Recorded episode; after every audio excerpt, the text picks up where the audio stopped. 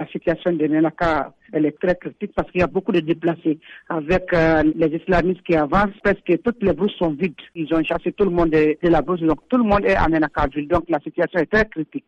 Après Andraboka, maintenant c'est Kidermen qui est en train de rejoindre Menaka. Il y a tellement de déplacés, je ne peux pas vous dire exactement les noms bien. Je sais qu'il y a beaucoup de déplacés.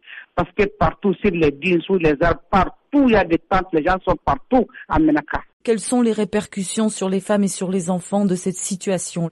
Vous savez, quand il y a conflit, c'est toujours la femme qui souffre. C'est elle qui perd son mari, il y a les orphelins, c'est elle qui devient de vivre. Elles ont tout perdu, elles n'ont plus rien. Nous, les femmes du Nord, on n'a pas fait grandes études, on n'a pas été à l'école, on s'est débrouillé. Une femme qui perd son mari, qui perd ton enfant, tu n'as plus de soutien, tu n'as pas de boulot, comment tu vas vivre? Une femme qui va se retrouver avec 5 à 6 orphelins, comment tu vas survenir aux besoins de tes enfants-là? Comment tu vas éduquer les enfants-là? Tu n'as rien, tu ne travailles pas. Il y a des femmes qui sont complètement mélangées, elles n'ont absolument rien, elles ne savent pas ni faire du commerce ni rien, elles ne connaissent que l'élevage et les animaux aussi sont tout, ils ont amené tous les animaux. elles ne connaissent rien si ce n'est pas l'élevage, elles ont leur lait, elles utilisent leur lait. Donc maintenant il n'y a plus rien, il n'y a plus d'animaux pour avoir du lait, il n'y a plus rien. Elles sont obligées de s'adapter à la vie sédentaire. Et la vie de sédentaire et puis la vie normale, c'est pas la même chose. Actuellement, là où on est, il y a les moyens qui nous manquent beaucoup.